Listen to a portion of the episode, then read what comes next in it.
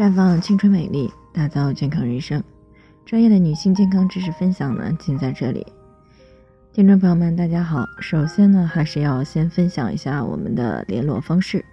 大家呢，可以在我们最常用的聊天软件当中搜索 PK 四零零零六零六五六八，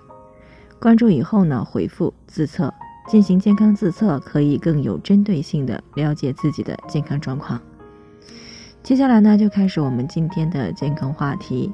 流产等一些手术之后，有几个方面呢，一定要做好。听众小曹呢过来咨询，说自己今年二十五岁了，刚研究生毕业，还没有结婚。前些时候呢，意外怀孕了。那么为了慎重起见呢，在上周六呢，专门去了一个三级甲等的医院做了人工流产手术。他听说流产以后呢，注意不好的话，可能会影响到以后要孩子，就又有些担心，所以呢，就想知道怎么样才能够尽可能的减少流产对于身体的影响。其实呢，小曹的担忧呢，也并非杞人忧天，因为的确在流产以后，如果注意不好，不仅仅会影响到要孩子，还可能会给身体的其他方面呢，造成持久的伤害。所以呢，想要减少流产等一些手术对于身体的伤害，那么有几个方面呢，确实需要格外的注意。首先呢，就是手术以后要注意休息，并且呢要补养气血。那现在呢，人工流产技术的水平呢是有所升高的，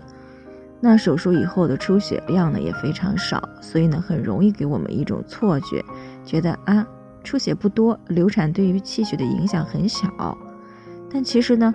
不论是药流还是人工流产手术，都会在流产的过程当中不可避免地造成大量气血的流失。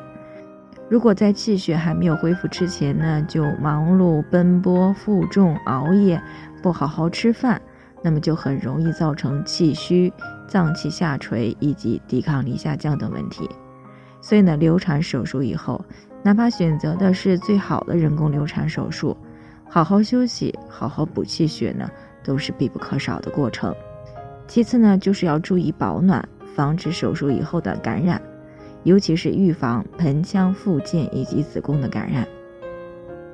一般情况下呢，正规医院手术的时候呢，消毒都比较彻底，只要注意手术以后一个半月内不要同房，并且呢，要注意隐私部位的卫生和腰腹部的保暖。那么还是可以大大的降低啊这个宫腔粘连、输卵管炎性粘连、堵塞等影响后期怀孕的问题的。那么提到这个注意术后卫生呢，很可能很多人呢都能够理解，但是对于为什么要注意腰腹部的保暖呢？啊，很多人呢还是不太理解的。其实呢，之所以需要这样呢，是因为流产以后呢，创伤处呢会分泌一些粘度比较高的液体。那如果不能够及时的被人体代谢吸收，那么就容易造成盆腔当中输卵管、子宫、卵巢等器官的粘连。那一旦粘连呢，就会影响到整个盆腔的气血循环，会造成宫寒、卵巢功能下降，甚至呢出现便秘、痛经、腰底部疼痛的问题。那么而保暖、热灸，包括红外线照射等这些方法呢？都有助于这个粘性分泌物的吸收与代谢，那么进而呢就会降低手术对于盆腔气血循环的影响。那除此之外呢，啊人流以后还应该对卵巢功能进行恢复，尤其是主动流产性质的人工流产，这是一种突然打断了妊娠过程的行为，很容易对内分泌，尤其是卵巢功能呢造成一定的伤害。